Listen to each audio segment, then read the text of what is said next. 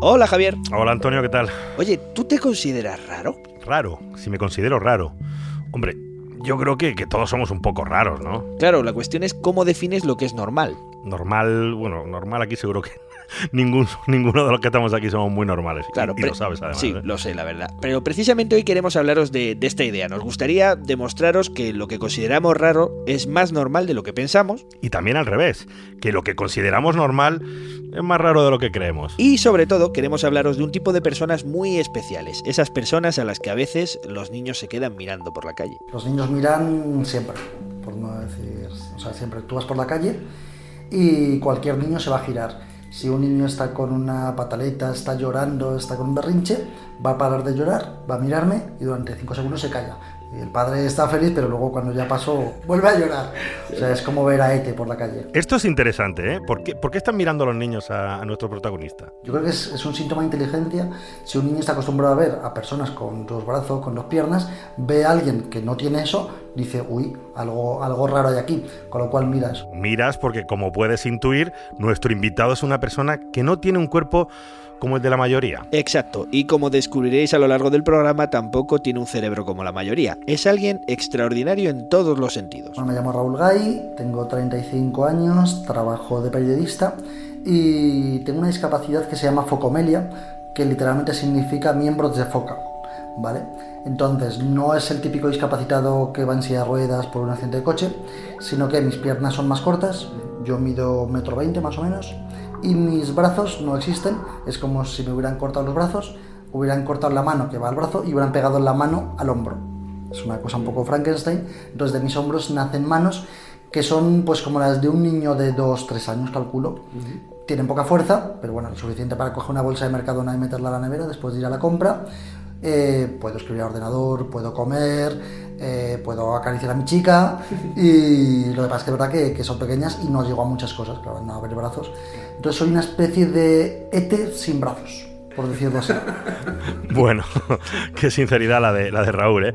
Bueno, vamos a intentar que conozcáis un poco más su historia y sobre todo su capacidad para echarle humor a casi cualquier situación. Raúl tiene síndrome de Roberts, que es una enfermedad rara que le dificulta algunos aspectos de su vida diaria. Pero lo que no le impide es reírse de sí mismo y de los prejuicios de los demás también. Yo ya he tomado la decisión de no estar quieto en la calle. Porque si yo quedo con un amigo, quedamos en la esquina de tal calle y el amigo llega tarde y me siento en mi silla, cojo el móvil, me pongo a mirar Twitter o a mandar un WhatsApp.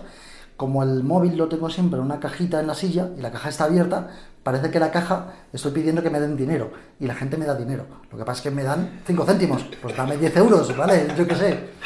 Pero te me más gracias si te dieran más poco. Una vez hace muchos años un alemán me dio 2.000 pesetas y nos fuimos todos los amigos a tomar helados.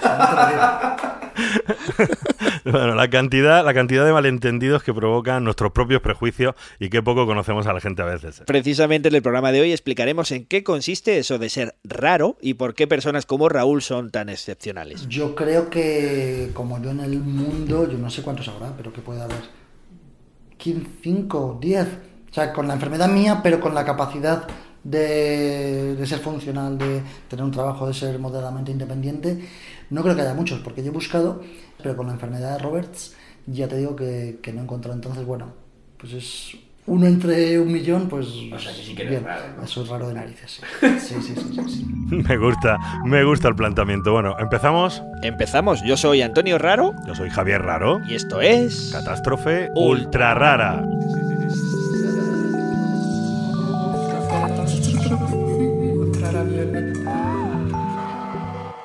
Antes de continuar, os recordamos que Catástrofe Ultravioleta es un proyecto que no hubiera sido posible sin vuestro generoso apoyo económico en el crowdfunding, con vuestro cariño. Y tampoco sería posible sin el patrocinio fiel de la Cátedra de Cultura Científica de la Universidad del País Vasco y la Fundación Euskampus. Recordad que también que tenéis toda la información y el resto de capítulos en nuestra web, catástrofeultravioleta.com. Y ahora mm, vamos a retomar donde lo habíamos dejado. Antonio, nos querías hablar de personas raras, así entre comillas. Eso es, pero antes de retomar la historia de Raúl, quiero presentarte a otros amigos. Hola, Pepe. Hola, ¿qué tal? ¿Cómo estás? Este es Pepe Solves. Pepe es albino y como le pasa a Raúl, a él también le miran a veces por la calle. En su caso, no es por ser bajito, no es por no tener brazos, sino porque tiene la piel muy clara y el pelo de color blanco. Y como muchas de estas personas, de pequeño tenía un mote. El niño abuelo, el niño abuelo, me llamaban. El niño abuelo. ¿Y tú cómo lo llevabas? ¿Eras... Mal. Mal, eso se lleva mal, siempre se lleva mal. Pues mal, lo va a llevar mal. ¿eh? Los niños, como hemos dicho al principio, son muy sinceros y a veces pues también pueden ser un poco crueles. Por eso en algunos casos el rechazo se suma a los otros problemas que tienen estas personas. Y limitaciones, mm, ya te digo, la, la, la fundamental es por una parte la visual, que desde el principio pues te cuesta moverte, y, pero yo, yo en ese sentido nunca he tenido mucho problema, me, me he movido bastante bien. Y luego la, la la limitación se nota mucho en el cole. Pues no ves la pizarra y entonces tienes que acercarte, levantarte a mitad de clase para tal. Y eso, a su vez, pues se traduce, eso y la apariencia física es lo que se va traduciendo en algunos problemas sociales, ¿no? De relación con los compañeros y tal, que hay compañeros pues que te aceptan muy bien y hay compañeros que no, o, o que simplemente te aceptan bien pero, pero utilizan pues esa diferencia pues para pues para socializarse a su vez, ¿no? Además, una cosa que muy poca gente sabe es que el problema de los albinos no está en su piel, no está en su pelo, está en sus ojos. Básicamente la, la, la limitación visual es la única que, que, tengo y yo creo que tenemos todos los tenemos todas las personas con albinismo, ¿no? Eh, la gente suele pensar que es un problema de pigmentación de piel. Sí, Sí, se centra en eso porque es visualmente lo más llamativo, aunque nosotros también desde que creamos Alba pues hemos aprendido mucho ¿no? y hemos visto muchos niños que tienen una apariencia que no se relacionaría en, en absoluto con el albinismo y porque pigmentan bastante, ¿no? Claro. Y, y, y, pero claro, lo más llamativo es eso y es en el fondo lo que lo que llama más la atención y en lo que se fija más la gente. Pero pero la limitación fundamental es la limitación visual y a partir de ella eh, pues eh, todo lo que todo lo que tiene que ver con, con el acceso a la información desde pequeño pues leer escribir eh, ver la pizarra, todo este tipo de cosas. Pero veamos qué le pasa exactamente a Pepe. En este momento yo veo una foto tuya y te veo más o menos bien, pero claro, soy consciente de que a mí me falta mucha agudeza visual. Es decir, yo, yo las letras de mi ordenador en este momento no las puedo leer, las podría leer porque están relativamente ampliadas si me acercara un poco pero soy consciente de que no tengo agudeza visual. A esta distancia, una persona que no tenga discapacidad visual puede ver las letras, claro. las muy bien. Juanma las puede ver a dos metros y yo no. La verdadera naturaleza del albinismo no se ha descubierto hasta hace relativamente poco y ha sido gracias a los avances en el estudio de la genética. Y uno de los investigadores que más ha contribuido y está contribuyendo al entendimiento del albinismo es el español Lluís Montoliu del Centro Nacional de Biotecnología. Las personas con albinismo pues tienen una serie de alteraciones visuales que son las discapacitantes. ¿no? En el albinismo siempre digo que lo que se ve no es lo más importante. ¿no? La alteración pigmentaria pues esto se puede gestionar, ¿no? Te puedes tapar, te puedes cubrir, te puedes poner cremas, te puedes evitar que te dé el sol para, para no quemarte, pero las alteraciones visuales esas son las más complicadas y esas son las que investigamos aquí. Durante muchos años los propios científicos estaban, estaban en un error y no habían identificado la verdadera naturaleza del albinismo. Históricamente pensábamos que la pigmentación era la causa del albinismo, ahora sabemos que es la consecuencia en algunos, pero no todos los tipos de albinismo, ¿de acuerdo? Dejemos que Luis nos dé más detalles. Hay como dos alteraciones fundamentales, ¿no? Porque uno dice, una persona con albinismo ve mal, pero ¿cómo de mal ve? Pues ve muy mal. De hecho, su agudeza visual frecuentemente es inferior a un 10%, que es el límite que en este país, en cualquiera de la Unión Europea, se determina lo que es la, la ceguera legal son ciegos legales, lo cual quiere decir que no quiere decir que no vean, sino que no ven suficiente, por ejemplo, para conducir, no pueden conducir. ¿De acuerdo? Esta ceguera se manifiesta de muchas formas, pero básicamente lo que está lejos no lo distinguen. Su distancia focal está, de muchos de ellos, está a 80 centímetros un metro. Quiere decir que todo lo que esté más allá de 80 centímetros es la nada. absoluta. Y por si fuera poco, a esto de la distancia focal hay que añadirle un segundo problema. Imagínate lo que sería que tuvieras en tu zona central la misma visión que tú tienes periférica. Esto ya es muy discapacitante. Si solamente fuera eso lo que les ocurre, lo segundo que les ocurre igual de discapacitante o más es que no perciben la visión tridimensional. Lo que nos está explicando Montoliu es que cuando tú y yo miramos un objeto, la señal de nuestros dos ojos se combina en el cerebro y podemos percibir la profundidad de campo. Pero una persona con albinismo no puede hacerlo esto, porque el ojo derecho solamente habla con el hemisferio izquierdo y el ojo izquierdo solamente habla con el hemisferio derecho. Entonces ven en dos dimensiones cómo se ven dos dimensiones sería como ver continuamente por la tele. Es una visión muy mala. Y el problema es de nacimiento. Cuando los albinos se están desarrollando en el útero materno, hay una parte de su ojo que no se construye y que después estará ausente para el resto de sus vidas. Les falta la parte más importante que es la parte central, con lo cual le falta la fobia. ¿Cómo se ve esto? Fácilmente, fíjate, esto es un fondo de una persona pigmentada donde se ve la mácula. Una persona con albinismo no hay mácula. Pero no solamente no hay mácula, sino que no, hay, no están los vasos sanguíneos, fíjate. Fíjate. Con lo cual es un defecto anatómico brutal, porque desde el mismo momento en el cual se genera la fobia, esta no se genera. Con lo cual, eh, de todas las alteraciones que se pueden tratar, esta es la más difícil de pensar en tratar, porque esto es un defecto de desarrollo. Ahora que ya tenemos un poco más claro en qué consiste el problema visual de una persona albina, Luis nos va a presentar a una persona, a Patty. Ella es actriz, y, em, es periodista y es actriz, y tiene una productora.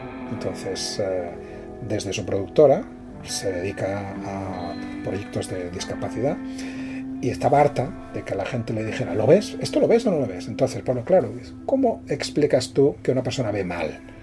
Pues es muy difícil explicarlo. Una persona ciega lo ve todo el mundo. Cierra los ojos y ya sabes lo que quiere decir ser ciego, ¿no? Pero una persona que ve mal, ¿cómo de mal se ve? Y para explicar lo mal que ella ve en su día a día, Patty hizo un corto. Es un corto que está rodado en visión subjetiva y la visión que tiene la cámara es la visión de Patty, ¿vale? O lo más cercano a la visión de Patty, ¿de acuerdo?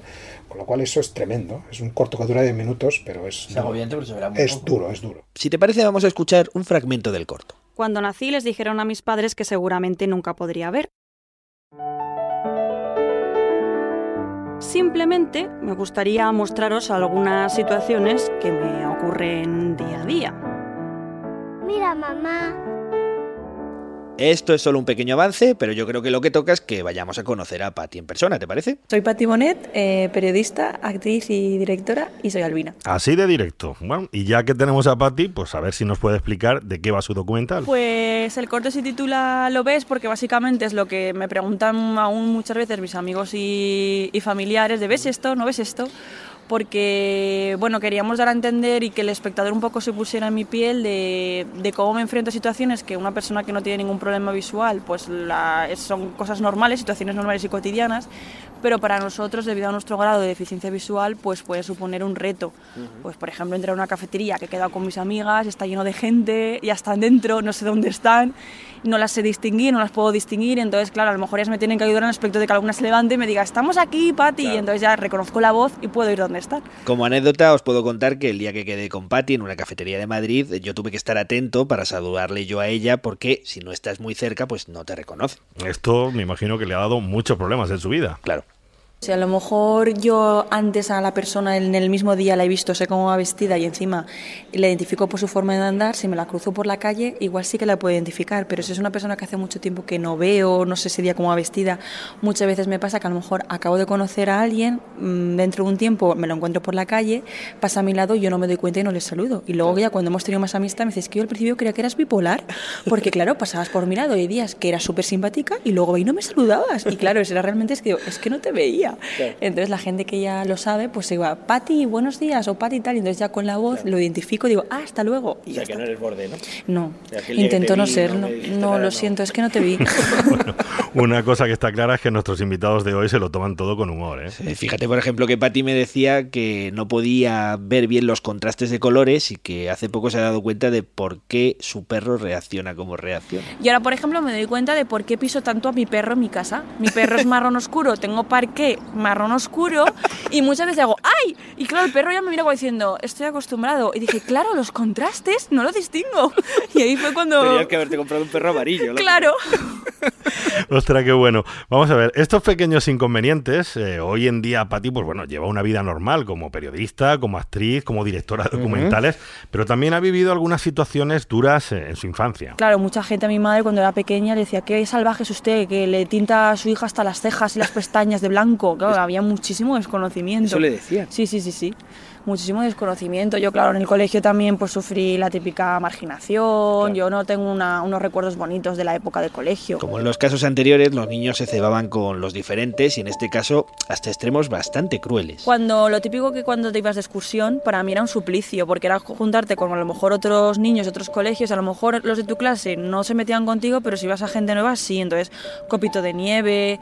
Eh, me acuerdo que una vez fuimos a un colegio a ver una exposición de ese colegio, en el patio nos juntaron con todos los niños y me tiraron piedras, porque era diferente. Y me acuerdo que fue la profesora y dije, me están tirando piedras. Y su respuesta fue, pues nada, prepárate que en la vida te vendrán cosas peores. ¿Eso te dijo? Y yo, gracias. ¿Te sirvió de enseñanza? Sí. Mira, se me quedó, ¿eh? Se me quedó. Madre mía, qué, profesora. Un saludo para esa profesora tan maja, ¿eh? Y una pedrada también para la profesora. Bueno, la verdad es que algunos niños se comportaban como bestias salvajes, pero mira, espérate que las aventuras de la pequeña Patty aún no han terminado. Luego otra vez, pues claro, yo como no veo bien, cuando nos llevaban a un cine, yo para verlo bien me tenían que poner cerca en la pantalla, o sea, cerca de la pantalla. Entonces me separaban de todos mis compañeros del colegio y a lo mejor estaba sentada con otro colegio porque estaba más delante. Y una vez mi colegio se me, se me quedó olvidada, me quedé olvidada en un cine. Todos volvieron al colegio menos yo. Que imagínate mi abuela, la pobre, que es la que venía a recogerme, mi, mi nieta, ¿dónde está? ¿Y tú allí sentada? Yo creo que ahí empezó mi amor por el cine. que dije, aquí me quiero quedar ya para siempre, ¿no? Aquí me han dejado, pues aquí me quedo. ¿Qué edad tenías? Pues tenía ocho años. Sí, sí, sí, sí, claro, la cosa es decir, ¿dónde están mis compañeros? Encima no ver bien, o gente desconocida y Tenía nada. mucho yo, miedo, Yo me quedé en la puertecica de cine esperando a que alguien viniera por mí y entonces ya vinieron una profesora, volvió a por mí y ya me recogió. Pero sí, sí, sí. Ahora nos reímos, pero para un crío estas situaciones deben ser difíciles y bastante duras. Pues incluso hoy en día, si uno piensa que estas cosas parecen ya bastante aceptadas y creo que son bien conocidas, bueno, pues resulta que Patty se sigue encontrando con situaciones surrealistas. ¿eh? ¿Y hoy cuando vas a algún sitio sientes todavía miradas de curiosidad o de extrañeza, este tipo de cosas? Pues en Valencia aún bastante, pero aquí en Madrid la verdad es que creo que la gente está más concienciada. Ayer, mira, me pasó del metro, salí del, del vagón de metro y entraba un señor y el señor me dijo, hola, eres Albina. Y yo le dije, sí, lo soy. Y me fui, ¿sabes? Porque digo, ¿qué voy a hacer? Qué espontaneidad, ¿no? Sí, pero, pero prefiero a lo mejor eso que a lo mejor que, que a veces aún es en plan de, ¡hala, qué fuerte! Tienes las pestañas blancas que ya te sientes un poco incómodo. Pero si ya me dicen, ostras, eres albina, sí. Pero volviendo a lo que nos ocupa, que es la enfermedad rara, una vez más estamos hablando de un problema de origen genético. Y lo más difícil muchas veces es el diagnóstico, conocer exactamente qué le sucede a ese niño que tiene características diferentes a los demás, como la piel clara o la falta de vista. En mi familia fue que mi padre tenía el gen, mi madre tuvo el gen y Claro. ala, se juntaron y venga. Tengo una hermana mayor de dos años que ya no es albina, ella es rubia, pero no es albina, y yo pues sí que salí. Entonces, claro, fue una sorpresa. Eh, también en- al principio, pues en aquella época a mis padres no- les costó que, le- que les dijeran que era albina, eh, algunos dijeron que iba a ser ciega toda mi vida, eh, otros que así, que rubia, otros que tal, hasta que encontraron un oftalmólogo que les dijo es albina y no es ciega, o sea, va a ver, no va a ver bien, pero va a ver. Y eso ya le supuso un poco un balón de oxígeno. Y con todo esto, una persona como Patty, bueno, ¿se siente rara? Rara es un término que no me disgusta, pero más que rara diría diferente. Yo soy consciente de que mi físico es diferente y que llama la atención y aún hoy en día pues llama la atención. Sí que es verdad que se conoce más el albinismo, se desconoce por ejemplo de la deficiencia visual, pero ya a lo mejor cuando me ves saben la gente que soy albina. Pero yo reconozco que, que soy diferente, entonces aún entiendo cuando a lo mejor hay un niño y se me queda mirando porque no es algo habitual. Sí que es verdad que está ya en la educación de cada uno, de los padres, hacerles ver que lo diferente no es malo, que es bueno y que lo mejor es que se conozca lo diferente para hacerlo, para normalizarlo. Y justo le hicimos esta misma pregunta a Pepe. ¿Se siente raro? Yo digo muchas veces que, que desde que existe Alba yo soy albino. Antes no lo era. ¿no? Antes, antes yo era una persona con albinismo, pero no, no lo tenía asumido. Me, me parecía, me parecía eh, malo, era patológico eh, y intentaba ocultárselo a los demás y a mí mismo. No, no, no, no, no de una manera, digamos, eh, ¿cómo decirte? explícita, en el sentido de que yo nunca me tinta el pelo, yo nunca me he ocultado en ese sentido, ¿no? Pero yo no iba de persona con albinismo por la vida. Pero desde que existe Alba sí que voy de persona con albinismo por la vida. O sea, considero que es mejor para mí y para los demás, ¿no? Ser consciente, asumirlo y asumir lo bueno y lo malo que tiene ser raro. Y sí me considero una persona rara, afortunadamente. Quiero decir que, lo raro también te ayuda mucho a, a, a, considerar, a asumir y a, y a comportarte más adecuadamente con las rarezas de los demás, ¿no? En el caso de Pepe, considerarse y asumir que uno es raro, pues es una ventaja, aunque con un matiz muy claro, ¿eh? Y, y sí me considero una persona rara, eh, pero no me considero una persona enferma. Y ahí es un poco donde está el matiz, ¿no? Eh, y podríamos discutir sobre el término patología. Así que en general podemos ser optimistas y recordar que lo mejor es tomarse estas cosas con naturalidad de un lado y de otro, sin miedo a preguntar o a decir lo que te pasa. Nadie se sorprende de que tengas problemas visuales. Yo creo que hay que ir con la máxima naturalidad por la vida y es mejor para todos. Yo creo que la gente es muy acogedora en realidad y que si tú no vas de eso por la vida, pues todo es más difícil, porque es como que, ah, entonces no, me lo quieres decir porque te da vergüenza, yo tampoco te diré nada, y entonces hay como una ficción, ¿no? Que para no molestarte, para no molestarte, para que no te sientas mal, y entonces al final, coño, pues ni, tú lees ni, ni, el otro está a gusto, ¿no? hay que ser más natural. Estás escuchando Catástrofe Ultravioleta. Catástrofe, me encanta Catástrofe Ultravioleta. ¿Y a ti? Seguimos en Catástrofe Ultravioleta y seguimos hablando de enfermedades raras. Y ahora que ya hemos visto la parte más personal, vamos a ver la parte más científica del asunto. ¿Qué es una enfermedad rara y qué la provoca? Seguramente habréis escuchado muchas veces que se considera rara pues, a una enfermedad cuando afecta a una de cada 2.000 personas y que existen entre 5.000 y 7.000 enfermedades raras conocidas. Pero para entenderlo mejor, vamos a ir a la raíz del asunto. Eso es, estas enfermedades raras, como el albinismo de Pepe y Patty o el síndrome síndrome de Roberts de Raúl Gay son causadas en su mayoría por una alteración genética. Un pequeño cambio en el libro de instrucciones que cada uno de nosotros tenemos en nuestras células y que llamamos ADN. Para saber bien de qué hablamos, vamos a volver al Centro Nacional de Biotecnología y al laboratorio de Lluís Montoliu. Cuando un gen no funciona correctamente, no lo funciona porque o bien las instrucciones que determinan que ese gen tenga que aparecer en una determinada célula, pues dejan de, aparecer correctamente. Por ejemplo, un gen que debería funcionar en una célula de pulmón. Ese gen deja de aparecer en las células de pulmón y eso pues produce unas consecuencias, unas consecuencias, una enfermedad. Esto es uno de los posibles problemas. Otro de los problemas es que si aparezca, siga apareciendo en la misma célula de pulmón, pero aparezca de forma alterada, de forma extraña. Lo vamos a explicar con más detalle. Si durante el desarrollo está alterado un gen que tiene que dar la instrucción pues, para fabricar brazos, como es en el caso de Raúl, lo que sucede es que el cuerpo se pone a fabricar las extremidades de una forma diferente, como en este caso en que las manos pues nacen en los hombros. También puede estar alterado un gen implicado en la fabricación de una proteína y fabricar proteínas más cortas que no cumplen una determinada función. Hay miles de enfermedades raras que consisten solo en uno de esos cambios en el que el metabolismo de la persona no genera determinadas defensas o no metaboliza un metal como el cobre, por ejemplo, y si no se toman medidas se producen daños. Incluso en un tipo de enfermedad concreta, como es el albinismo, existen varias maneras de llegar a resultados parecidos con alteraciones en genes diferentes. Parece que todas las personas con albinismo son iguales, pues no es así. Hay como 20 genes, 20 de estos 25.000 genes, cuando dejan de funcionar dan lugar a algún tipo distinto de albinismo. Uno de estos tipos se llama albinismo oculocutáneo de tipo 1.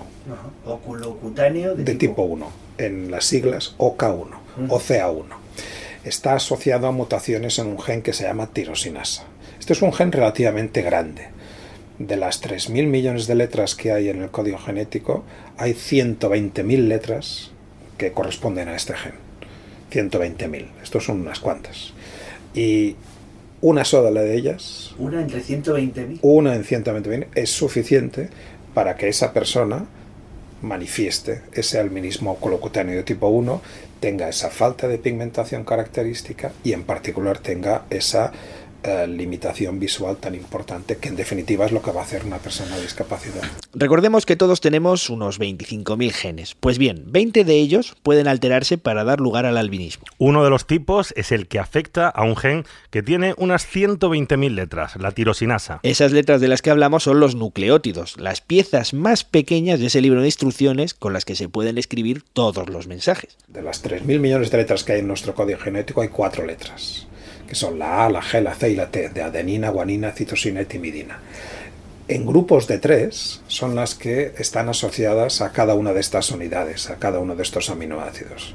Por ejemplo, una A, una T y una G, cuando están juntas, digamos que eh, se traducen en forma de una de estas unidades de proteína y corresponden a lo que llamamos la metionina. ¿vale? Hay 20 tipos de estas unidades. Las proteínas están formadas por 20 tipos de estas unidades y pueden tener una extensión determinada. Y así, queridos amigos, es como funciona en parte el ADN. Cada combinación de AGTC en la doble hélice forma un aminoácido y da una instrucción concreta. Y ahora es el momento, estad muy atentos, en el que Luis nos enseña el gen de la tirosinasa de una persona concreta.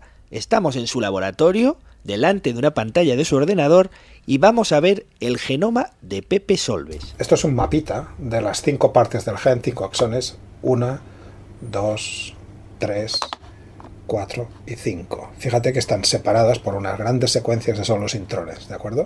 En total hay 118.000 letras, ¿no? En ese O- gen. En ese Solamente este gen son 118.000. Estos son las estos, esto es el gen de la tirosinasa, ¿vale?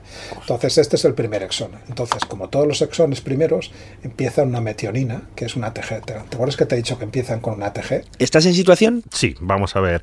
Hay 3.000 millones de letras en el genoma, que ya son unas cuantas, y ahora vais a mirar las 118.000 que componen un solo gen en busca, pues eso, de un cambio, de alguna diferencia. Exactamente. Y hay tantas letras, 118.000, que tenemos que bajar y bajar con el ratón a lo largo de la pantalla. Y escucha porque se oye cuando Luis va bajando con el ratón. Allá vamos. Entonces, estos son los eh, 118.308 letras que forman el gen de la tirosinasa. y nada menos... eh, no Esto creo- sería solo este gen. solamente este gen. De las 3.000 millones de letras del genoma, aquí tenemos 120.000, ¿de acuerdo? Y entonces, de las 120.000, resulta que nos vamos al exón número 4, que estará por aquí. ¿Lo oís? ¿Lo oís? Eso es el ratón. De hecho, podríamos ir de forma más rápida. ¿eh? Y sigue, Y sigue bajando. sigue bajando. Este es el exón número 4. Y fíjate, ves aquí este aminoácido, que es la treonina, Ajá. THR, la treonina, estos son las iniciales en inglés, threonine, está codificado por ACA, ¿de acuerdo? ¿Lo ves? Ajá. Y está en la posición 1, 2, 3, las 373, ¿de acuerdo? Bueno, pues Pepe, esta mm, eh, C, que está en el medio, es una A. O sea, simplemente esta C es una letrita de estas 120.000 casi. O sea, no Se tiene ACA, sino AAA. AAA. Y eso es lo que Bueno, le hace todo esa, su... Y esa AAA convierte a la treonina en una K, que es una lisina. Con lo cual, el cambiar la treonina por una lisina hace que esta persona sea así. Simple y llanamente. Y esa persona no tiene fobia, esa persona tiene esto que te he explicado de las alteraciones tridimensionales, esta persona tiene un déficit de agudeza visual, esta persona tiene este déficit de pigmentación. Todo eso Por una letra. Por una puñetera letra. Hostias. Por una puñetera letra. O sea, es bestial, es impresionante. No se me ocurre una manera mejor de explicar en qué consiste una enfermedad rara como esta, ¿eh? Un cambio en una sola letra puede significar una diferencia increíble entre dos personas, la diferencia entre un individuo sano y otro en el que algún tipo de alteración puede provocarle una enfermedad e incluso tener consecuencias fatales. Y todo por una letra. Una cojones, letrita. Que está colocada, pues ahí dentro de... ¿En qué posición está exactamente? Exactamente está en la 50.453. Es decir, que si corres 50.453 posiciones en el gen de la tirosinasa de Pepe Solves, encontrarás una A que debería ser una C y que lo cambia todo. Espectacular. Estás escuchando Catástrofe Ultravioleta, un podcast de otro planeta. O eso dicen. Seguimos en catástrofe ultravioleta rara y poco a poco vamos entendiendo mejor en qué consiste esto, esto, se- esto de ser raro, pero vamos a ver, ¿y si os dijéramos que en realidad todos somos raros? Eso es exactamente lo que me dijo Luis Montoliu cuando le hablé del caso de Raúl. Todos somos mutantes. Esto es así. Lo que pasa es que las mutaciones eh, se pueden ver más o menos evidentes, ¿no? Y evidentemente, pues en el caso de este, de este chico, pues eh, su mutación pues tiene una traslación muy evidente de alteración de, de extremidades, y, pero mm, las mutaciones que tiene esta persona, las que, tiene- las que tienes tú, las que tengo yo, pues eh, están ahí, afectan a diferentes genes y esto hace, entre otras cosas, que tanto tú y yo seamos genéticamente diversos, afortunadamente. Y con lo cual, mm, digamos, catalogar a la gente por, eh, por los que están discapacitados y los que no, yo creo que la normalidad es un término estadístico que no existe, ¿no? ¿Qué es normalidad? Todos somos, todos tenemos alguna alteración genética, ¿no? Cualquiera de nosotros tiene decenas de mutaciones, unas que se expresan, otras que no, alguna que afecta a nuestros rasgos físicos, otras que no hacen nada. Por ejemplo, las personas pelirrojas. Las personas pelirrojas también son mutantes, por supuesto, ¿no? Tienen una mutación en uno de los genes que codifica para un receptor que determina el tipo de color de pigmento, ¿no? El resto de personas eh, tenemos ese receptor operativo y de repente pues hacemos pigmento oscuro y pigmento amarillo rojizo según y cómo, y eso hace pues toda la gradación de colores de pelo y de, y de, y de piel. ¿no? Las personas pelirrojas tienen ese receptor bloqueado y solamente pueden fabricar pigmento amarillo rojizo. Así que ya lo sabéis, un pelirrojo es un mutante. Por cierto, aprovecho para saludar a nuestro Carlos el Rojo, que es nuestro diseñador catastrófico, pero bueno, que también es un mutante, un moreno o un calvo. Claro, un calvo, pues en mi caso yo sería un mutante con el pelo del doctor Charles Javier, ¿no? Bueno, en realidad, cuando las consecuencias son inocuas, a estas mutaciones se las llama variantes. En general, lo que tenemos que decir es que cualquier persona, cualquier persona humana, tiene muchísimas diferencias genéticas con cualquier otra. Esto nos hace distintos, afortunadamente. Esto mantiene la diversidad genética, pero alguna de estas variantes pues tiene consecuencias patológicas. Alguna de estas variantes, pues hay muchas de estas variantes que son y las llamamos silentes, silenciosas. Quiere decir que aportan variabilidad genética, pero no necesariamente eh, están asociadas a una alteración en el funcionamiento de los genes. ¿no? Afortunadamente muchas de estas variantes no, es- no- no- no son mutaciones, por eso las llamamos variantes. Para entender todo esto, que no te creas que es fácil, hay que tener en cuenta todas las posibles combinaciones y que además existe una copia de reserva. Tenemos que acordarnos que cada gen, nosotros tenemos siempre dos copias. La que heredamos del padre y la que heredamos de la madre. ¿vale? Y normalmente, no siempre, normalmente las eh, enfermedades congénitas, las eh, condiciones genéticas, las enfermedades raras de base genética se establecen cuando ambas copias están alteradas. Lo cual quiere decir que la mayoría de nosotros pues podemos permitirnos el lujo de transportar copias anómalas, porque siempre tendremos la otra. Esto quiere decir que si dos personas con una mutación se reproducen, cada uno de sus hijos tendría un 25% de posibilidades de tener dos copias defectuosas de un gen. Por ejemplo, en albinismo, para, para, para que lo veamos, se sabe que hay unos 20 genes. ¿no? Se sabe que una de cada 50 personas, en general, del, de cualquier grupo, tú vas a Madrid, no sé, 5 millones de personas, pues una de cada 50 de ellas porta alguna mutación en alguno de los genes de albinismo. Así que las características de una persona son el fruto de esta especie de lotería genética que te da la forma que finalmente tienes como persona. Y la pregunta que nos hacemos todos es, ¿dónde se originan estas mutaciones? La mutación no es algo que sea histórico, la mutación ocurre permanentemente. Ajá. ¿De acuerdo? ¿Y por qué causa? Sabemos. Hay muchísimas causas. No, no, no, no, no. por ejemplo, no hay, tampoco hay que acudir a, a, defectos externos para buscar una mutación. Todas nuestras células se tienen que dividir y al dividirse tienen que duplicar ese material genético. Y en, y en el fenómeno de la duplicación, pues a veces el propio sistema comete errores, se equivoca. La mayor parte de las veces esas... esas sistemas de autorreparación. Sí, digo, la mayor parte de las veces se repara, pero a veces ese sistema de reparación no funciona correctamente y se nos cuela un gazapo. Y ese gazapo, si no es reparado, ya queda ahí por sécula seculorum. Y de repente hemos creado una mutación donde no la había.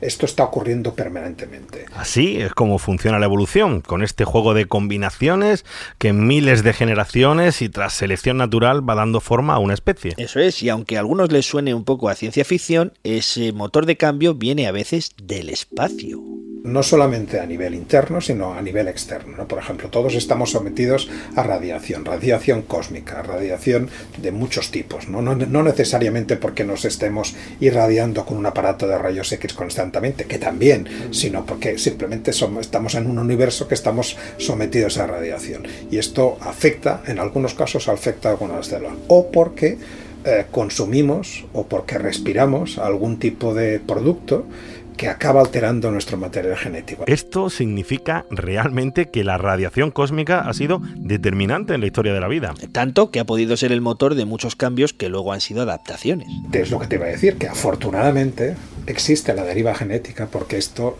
va aportando variabilidad al sistema. Y esa variabilidad al sistema, eh, frecuentemente pensamos que las mutaciones son todas negativas, ¿no?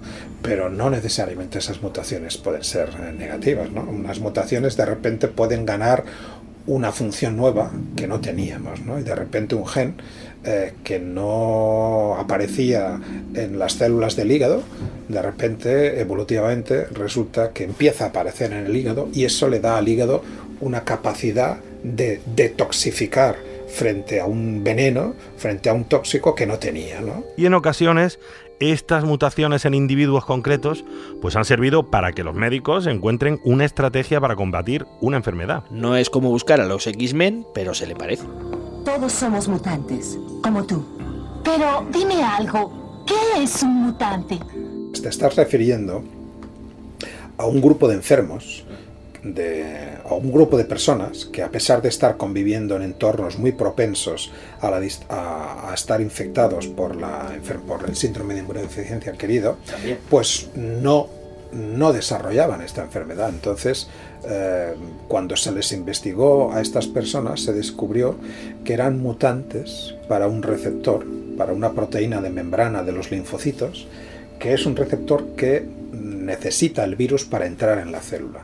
Cuando esta puerta estaba cerrada, el virus no entraba en la célula, con lo cual digamos eh, que estas personas podían eh, mm, tranquilamente estar expuestas al virus que no iban a ser infectadas. Esto dio pie a descubrir la presencia de esta puerta que no conocíamos y esto ha dado pie a que ahora, pues con las técnicas, nuevas técnicas de de terapia génica, técnicas de edición genética, pues se hayan en marcha varios ensayos clínicos que están, mm, digamos que eh, lo que pretenden es inactivar esa puerta para prevenir la infección. Copiar la estrategia que seguía la mutación. Efectivamente, una cosa que ya ha aparecido en la naturaleza, reproducirla, pero ahora con, con una finalidad terapéutica. ¿no?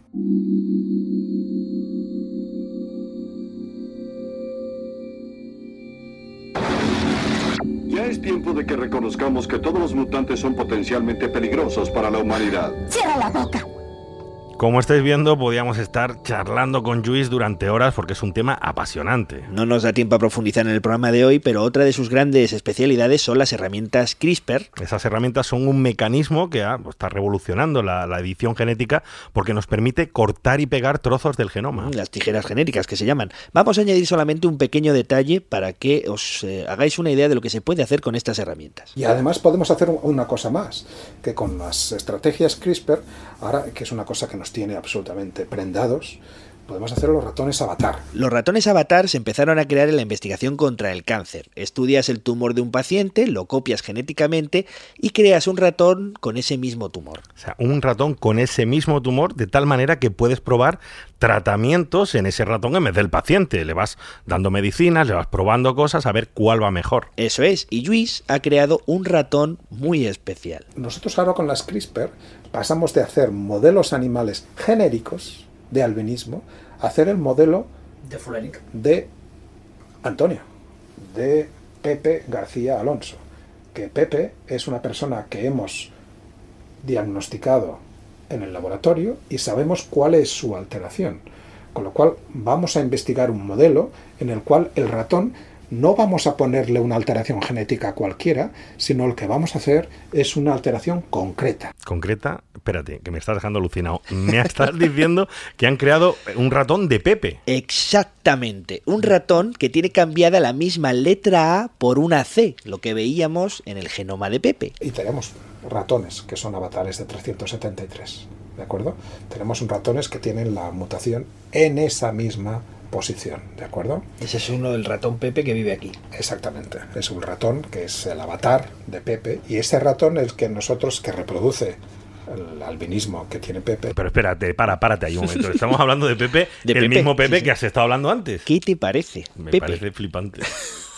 Pero una cosa, Pepe, el nuestro Pepe ya lo sabía, sabía que tenía un ratón. Pues no lo sabía, ¿eh? No lo sabía. Me, me lo, o sea, me he enterado con todo esto de tu entrevista y con todo. y Yo no sabía que tenía un avatar, que, en fin, ya he tomado nota y tengo que conocerlo. Bueno, aparte de la sorpresa de Pepe, lo importante es que estamos ante el comienzo de una nueva era en, la- en el posible tratamiento de las enfermedades raras. Porque el objetivo no es solo usar CRISPR para hacer ratones y probar tratamientos, sino ya llegamos a conseguir modificar esa mutación en humanos. El avatar de Pepe nos sirve para confirmar que esto es así y, nos, y el avatar de Pepe servirá para otros tipos de estrategias. Pero el avatar de Pepe es extraordinario para hacer una, una estrategia terapéutica de CRISPR. Porque el avatar de Pepe yo puedo diseñar una herramienta que lo que me haga, CRISPR, que lo que me haga es, por, donde aquí hay una A, me vuelva a poner la C. Y fíjate que no estoy pidiéndole al sistema que haga nada mm, extraordinario, solamente quiero que me cambie una letra. Y eso, a nivel de CRISPR, a nivel molecular, es muy fácil de hacer.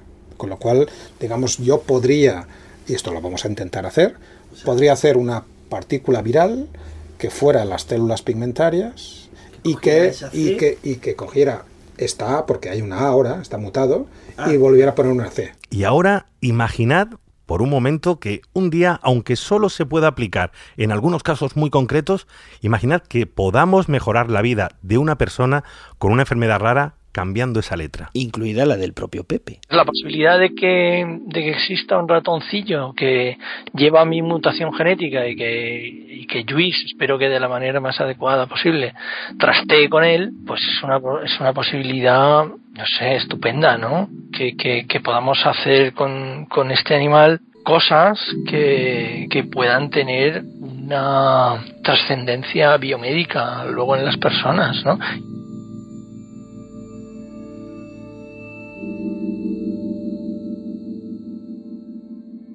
Estás escuchando Catástrofe Ultravioleta. Ultravioleta. Seguimos en Catástrofe Ultravioleta y continuamos hablando de enfermedades y tipos raros. Os hemos hablado de ratones y de personas mutantes, de técnicas de edición genética, de nuevos tratamientos, pero si os acordáis teníamos un asunto pendiente, ¿verdad? Sí, tenemos que conocer un poco mejor la vida de nuestro amigo Raúl, al que presentábamos al principio. Antes de nada, veamos cómo se define él. Soy Raúl Gay y me considero un retrón. ¿Un ratón? ¿Un retrón? ¿Un retrón? ¿Qué es eso? ¿De dónde sale esta palabra? Hay un debate bastante, bastante duro, bastante beligerante, diría yo, sobre el lenguaje en la discapacidad.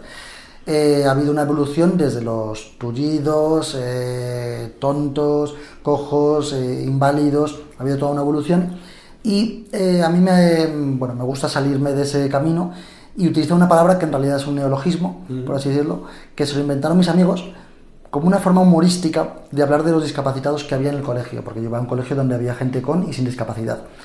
Pues para hablar del resto de discapacitados utilizaban la palabra retrón. que era un tono un poco humorístico, que no significa absolutamente nada, de hecho, Raúl creó hace unos años, junto a Pablo Echenique, el de Podemos, un blog llamado De Retrones y Hombres y acaba de sacar un libro con la editorial Nextdoor en el que cuenta sus experiencias y que se titula justo así, Retrón, querer es poder a veces. Raúl utiliza esta palabra, retrón, para destacar la hipocresía que existe a la hora de hablar de los discapacitados, a quienes se les va llamando de diferentes maneras por pura corrección política. A mí en general me parecen, pocas palabras me parecen rechazables.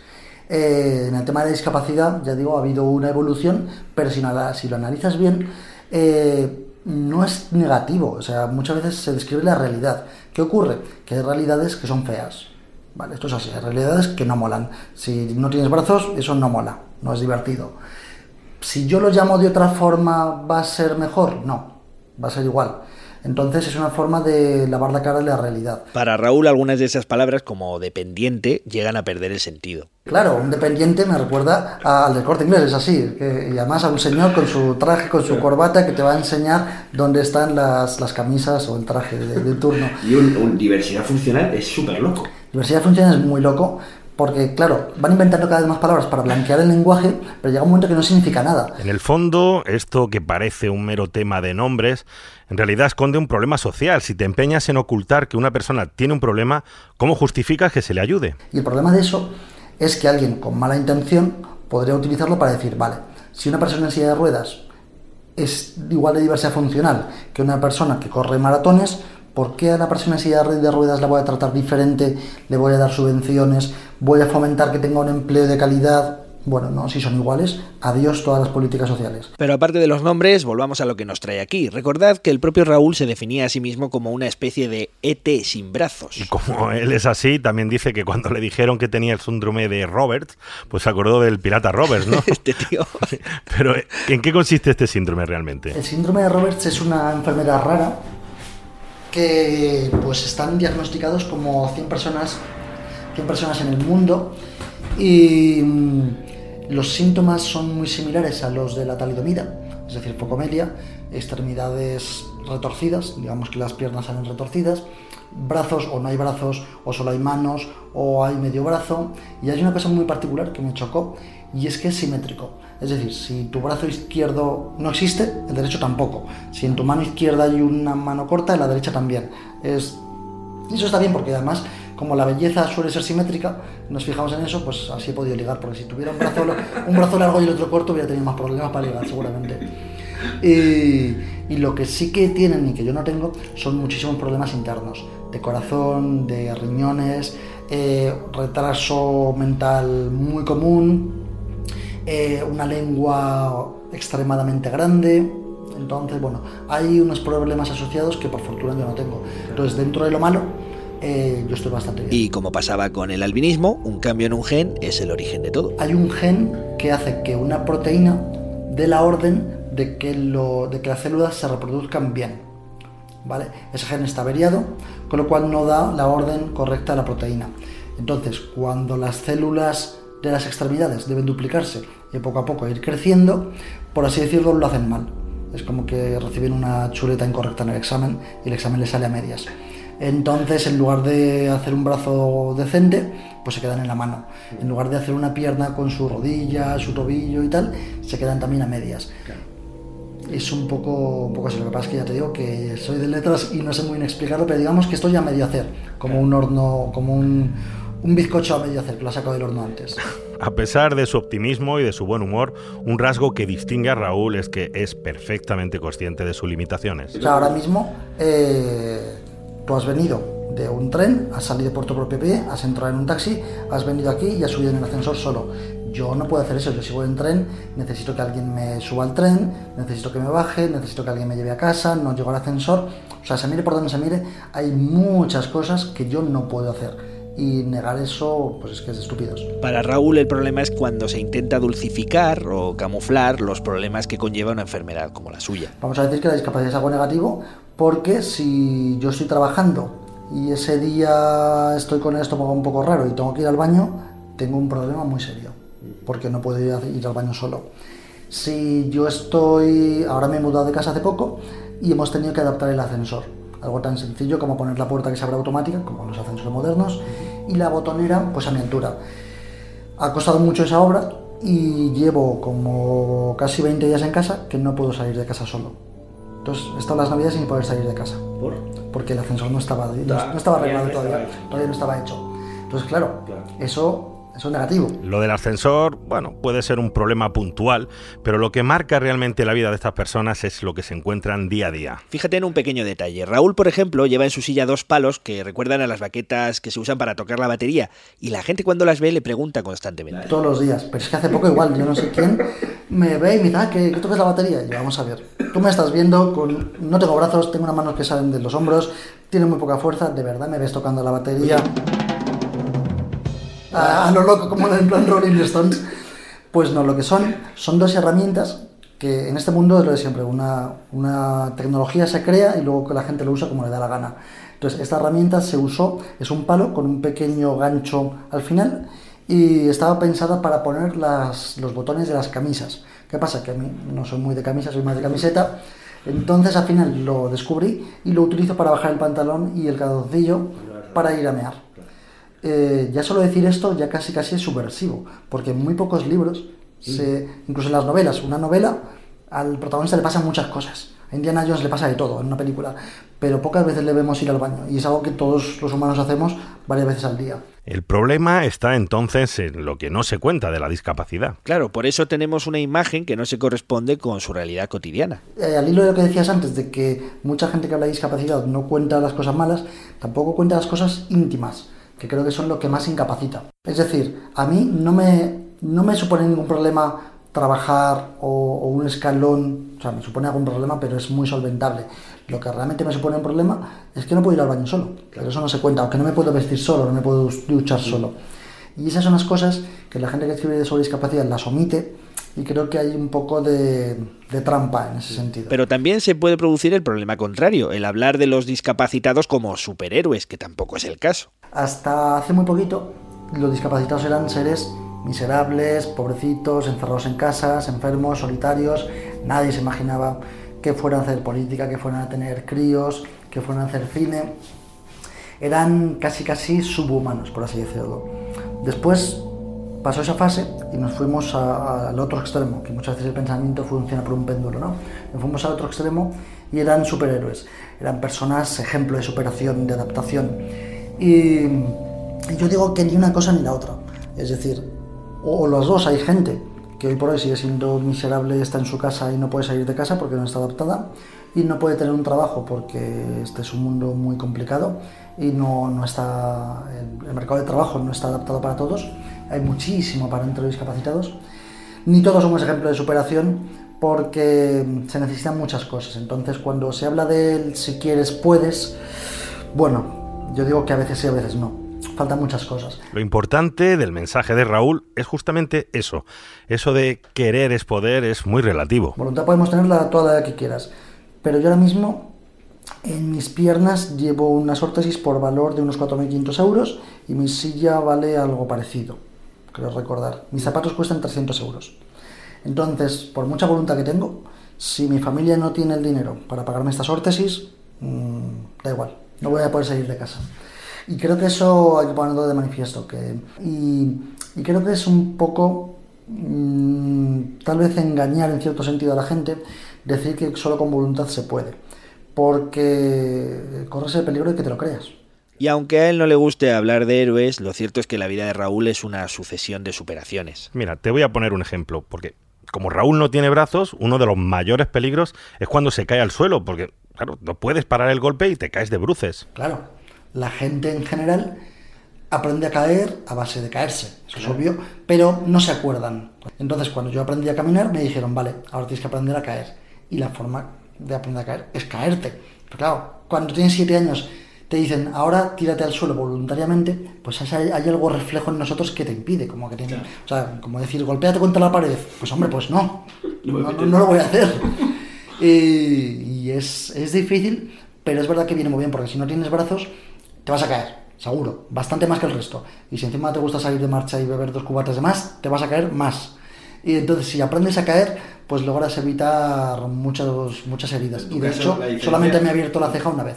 Bueno, no está mal. No está pero tu- tus miedos romperte la nariz porque no te puedes apoyar en los brazos como hacemos los demás. Claro, si yo caigo, no hay, no hay forma, yo caigo de, de bruces y, paro con mi nariz. Entonces sí que, eh, bueno, elaboramos una técnica. Entonces yo si tropiezo, tengo la forma de girarme hacia la izquierda y caer de espaldas. Así que Raúl ha aprendido prácticamente a ser un retrón ninja que en el aire mientras cae se revuelve. Bueno, mira, otro problema que a los demás ni se nos pasa por la cabeza es cómo se ve el mundo desde ahí abajo. Eh, cuando eres más bajito, piensas que todo el mundo te amenaza, que todo el mundo es peligroso. Y eso es algo que sí, si yo estoy en las fiestas del Pilar de Zaragoza y está lleno de gente, pues al final es un agobio absoluto. Tú estás abajo y crees que todo el mundo pues te va a Te va a chocar, te va, tirar. te va a tirar, no te ve. Si vas por la calle y dices, perdón, me deja pasar, eh, no te suelen oír, tienes que gritar mucho. Es, hay complicaciones que no se ven a primera vista y que incluso a mí me, me ha costado 35 años descubrir. Esto tiene incluso consecuencias psicológicas. Cuando todo el mundo está más alto que tú, de una forma casi imperceptible, poco a poco vas tomando un complejo de inferioridad. Es muy difícil eh, si tú tienes un jefe y vas a discutir con él un, un aumento de sueldo, un mejor horario, vas a discutir algo que del trabajo, yo soy periodista y discuto que esta pieza quiero escribir así y él dice que no, está arriba y abajo. Es muy difícil estar en igualdad de condiciones. Por algo, cuando hay un escenario, el, el ponente, el cantante se pone alto, eh, antiguamente los reyes estaban en el trono alto. Ese arriba y abajo marca mucho y entonces eso hay que tratar de modificarlo de alguna forma. Ahora sí, sillas de ruedas que le das a un botón y te suben y estás a la misma altura. El problema es que cuestan unos 8.000, 9.000 euros. Otro problema añadido son los perros, que para alguien como Raúl son una amenaza. No, algún perro grande no, todos. Todos, directamente. Eh, o sea, yo, yo tengo un perro pequeño, o lo tienen mis padres, y los perros pequeños muy bien. Pero claro, cuando ya es un pastor alemán, cuando es un tamaño mediano, que si se ponen de pie son bastante más altos que yo, pues claro, y que de un bocado mm, se me come la mano y, y tenemos un problema serio, sí que me dan miedo. Y los perros en ciertos, en ciertos sentidos son como los niños, Eh, también te notan raro. Entonces yo hace un- muchos años me hizo un dibujo un amigo mío que, dibujaba, que iba yo con la silla de ruedas en quinta haciendo un caballito, como corriendo como un loco, y varios perros detrás persiguiéndome y ladrando. Y, y es que es así, yo vivía en un parque y había muchos perros y pasaba mucho miedo, porque según el tamaño pues pueden ser un rival bastante difícil de batir. Pero oye, no todo en la vida de Raúl son desventaja, ¿verdad? Sí, cuando se lanza al agua, por ejemplo, es más ágil que la mayoría de nosotros, hasta el punto de que él se define a sí mismo como una boya humana. Yo soy, o sea, yo floto bastante, siempre digo en plan de coña que yo en el Titanic hubiera sobrevivido, porque lo único que tengo que hacer para estar en el agua es respirar. Yo estoy sentado, como estamos ahora en la entrevista, y si respiro con regularidad, no me hundo. Eso, claro, eso lo descubrimos pues de una forma un poco salvaje, por así decirlo. Fui, pues, mis padres me llevaron a la piscina, ¿Qué edad tenías? pues yo calculo que tendría cuatro años, una cosa así, cuatro o cinco años, yo creo. Y dijo el, el monitor, pues bueno, la mejor forma de ver si flota es lanzarlo al agua. Lo escogió y me lanzó tal cual, vestido, a ver qué pasaba. Claro, mis padres, pues obviamente se asustaron, no sé ni cómo lo mataron, no lo mataron él mismo, y por lo visto sí que floté. Entonces, bueno, sí que me gusta nadar, se me da bien, Sí. me gusta, me gusta bucear, aguanto bastante debajo del agua. Y te desenvuelves muy bien. Me desenvuelvo muy bien. Una vez, que, que- una vez que estoy en el agua, el problema es llegar al agua, porque yo puedo, no puedo caminar sin, sin órtesis. Entonces, llegar al agua no llego, pero una vez que alguien me, me mete al agua, yo estoy ahí de, de maravilla, me encanta. Podemos decir que el retrón es una especie acuática. Efectivamente, sí, sí. En mi caso, sí, sí, totalmente. Bueno, aparte de las risas, la vida de Raúl y lo que cuenta en su libro ha tenido momentos muy duros. Su infancia fue una sucesión de operaciones para intentar corregirle las piernas que le llevaron una y otra vez al hospital. Sí, las piernas nacieron torcidas, eh, como si estuvieran dobladas hacia adentro. eh, los, el talón me rozaba los testículos, era un poco la, la forma visual de explicarlo. pero no había, no había forma de enderezarlas, estaban, estaban así. Entonces, para ir poniéndolas rectas, lo que hay que hacer es operar una vez y otra y otra y otra. Porque claro, eh, de pequeño los huesos van creciendo y cuando crecen, por mucho que en la operación los dejes rectos, cuando crecen, crecen con la forma natural que tienen, que en mi caso es nacer torcidos. Entonces, era como yo digo, como Sísifo, ¿no? que el, el- el ser mitológico que subía una piedra, una roca, una montaña y volvía a caer una y otra vez, pues aquí era igual. Ponía la pierna recta el cirujano y a los X meses o X años volvía a estar torcida y volvía que, volve, que, que ir de nuevo al quirófano. Vamos a ver, entonces, ¿a cuántas operaciones se ha sometido este hombre? Calculamos que ha habido 14 operaciones pero realmente somos tan desastre en mi familia que nunca les hemos contado. Entonces, más o menos son, son por ahí, más de 10 seguro. Y lo peor es que ya de mayor las piernas volvieron a dar problemas. Cuando ya tienes 30 años, una vida formada, un trabajo estable, una rutina, que de repente te digan, bueno, vamos a hacer una pausa en tu vida y vas a estar año y medio sin caminar, eh, hay una brecha ahí, un, un crack importante. Y como decía, la pierna eh, volvía a estar torcida, tenía dolores bastante importantes en la rodilla y en el talón y dolores que me, dificu- me dificultaban caminar. Cuando empecé a trabajar en Aragón Televisión, eh, yo eh, por entonces fumaba y yo salía a fumar al, al rellano, digamos, andando. Cuando en mis últimos años ya no, ya tenía que salir con la silla. El hueso se estaba torciendo, con lo cual, como yo llevo una prótesis que me cubre toda la pierna, una órtesis, mejor dicho, que cubre toda la pierna, la rodilla, el hueso de la rodilla, rozaba en el plástico. Entonces es- como caminar y todo el día el plástico, ñiqui, ñiqui, ñiqui, ñiqui en la rodilla.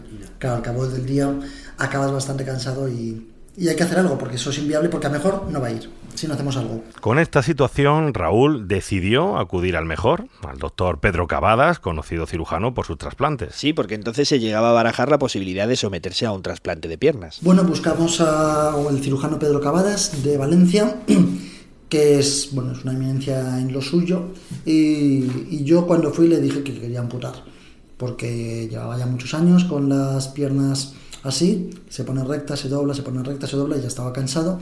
Y es verdad que hay mucha más tecnología para amputados que para gente como yo, por una cuestión muy básica, y es que hay mucho más amputados que gente como yo. Entonces es, es lógico. ¿Y entonces qué hicieron? ¿Accedió Cavadas a amputarle las piernas? Pero bueno, él me dijo que lo veía una opción, pero la opción, el, primer, el plan A, por así decirlo, era hacerlo de siempre. Lo de siempre con alguna variación y era que esta vez la rodilla la íbamos a eliminar directamente. Si hasta ahora la manteníamos, ahora hacíamos una artrodesis que básicamente consiste en que yo tengo una pata de palo, por así decirlo, como el pirata, que es un palo. Está el fémur y luego ya, sin, sin solución de continuidad, continúa con, lo, con el resto de huesos. No hay, no hay rodilla, no hay... ¿La derecha o la izquierda? o Las dos, las dos, en las dos. Entonces yo no tengo ahora mismo ningún tipo de articulación. Al final el asunto se complicó y Raúl vivió su particular descenso a los infiernos. Claro, esto es como cuando vas a hacer una obra en tu casa que dices esto en dos semanas está hecho y te plantas con la cocina seis meses. Lo mismo, esto iba a ser una baja de tres meses y me planté en año y medio. Año y medio de baja para una persona como yo muy activa, con vida social, con trabajo, con inquietudes, eh, se volvió muy duro, sobre todo por no estar en casa, por las expectativas frustradas. Entonces, claro, yo buscaba algo que al final no se cumplió. Buscaba un periodo corto de, de- de baja, que fue mucho más largo, y buscaba caminar sin órtesis. Pensamos que una vez que estuviera la pierna recta, mis huesos iban a ser lo suficientemente fuertes para caminar sin órtesis, y eso al final vimos que no. Entonces tuvimos que volver a lo, a lo de siempre. Después de un año y medio, sus piernas volvían a estar como al principio y Raúl pues eh, decía adiós a todas sus esperanzas. Había que empezar de cero. Claro, una vez que ya asumimos que esto no se podía, año y medio después, una depresión después, muchos, muchos kilos más tarde, porque si estás en casa sin hacer nada, lo que haces es comer. Me dediqué a comer galletas de Ikea como si no hubiera un mañana.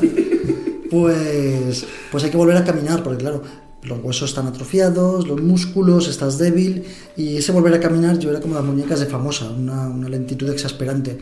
Y, cuesta ponerse otra vez en forma, cuesta perder todos esos kilos que había ganado y volver a, a la vida real, ¿no? Después de ese paréntesis bastante duro, vuelves a la, a la vida real, al trabajo, al día a día, y ya creo que por fortuna espero no volver a pasar nunca más por quirófano. Ya veis que Raúl ha sido capaz de reponerse de las peores circunstancias y hoy ha rehecho su vida valiéndose sobre todo del humor. Todas estas historias están magníficamente contadas en su libro Retrón, publicado por la editorial Nextdoor, en la que descubres que la vida está llena de altibajos y que Raúl es un tipo excepcional. Claro que al final si no te ríes de ti mismo, ¿de qué te vas a reír, no?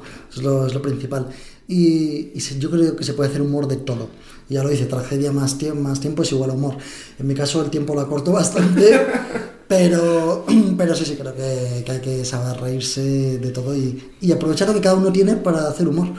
Si yo no tengo brazo, pues me río de eso. Es muy probable que cuando escucháis hablar de discapacidad o leéis algún libro sobre el tema, pues no os encontréis con una persona que os cuenta sus problemas para ir al baño o que se considere a sí mismo como una boya humana, un retrón ninja, ¿no? Lejos de los mensajes motivacionales y de autoayuda, lo que intenta Raúl con su libro y nosotros con este programa dedicado a los raros es enviar un mensaje realista. Lo de querer es poder no siempre funciona y hay personas que necesitan mucha ayuda de los demás. Hay muchos, muchos factores que no dependen de ti. Y luego está el que depende de ti. Pero mira que casi diría que es el menos importante. La gente dice, no, a ti te dan cartas malas, pero si sabes jugarlas, eh, no, tío. Es que si estás en el póker y tienes todo doses y un 3, es que el que tengas carrera te va a ganar siempre. Por, mucho, por mucha sonrisa y por mucha voluntad que le pongas. Y yo, yo sé que es un mensaje un poco pesimista y un poco a contracorriente de lo que hay ahora. Pero creo que es mejor ser realista. Y que, como digo, que si quieres, puedes. Pero hay cosas que no.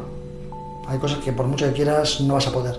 Y una vez que lo aceptas, ya puedes seguirlo. Pero si no, te vas a estar dando cabezazos contra un muro todos los días. Qué bueno. Muchas gracias, Raúl. Un placer.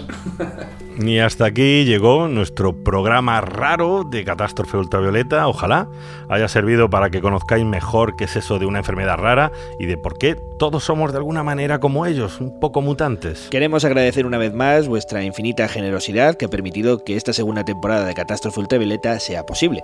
Agradecemos también el apoyo que desde siempre pues nos están prestando la, la Cátedra de Cultura Científica de la Universidad del País Vasco y de la Fundación Euskampus. Os recordamos que podéis escuchar el resto de capítulos eh, de este podcast en nuestra web catástrofeultravioleta.com. En la edición, en la creación de músicas, en los ambientes excepcionales, estuvo nuestro catastrófico Javi Álvarez. El profesor Javier es nuestro líder. Muy bien. Y en los micrófonos estuvimos Antonio Martínez Ron. Yo, que soy Javier Peláez. Y recordad, todos somos raros y maravillosos. Hasta la próxima.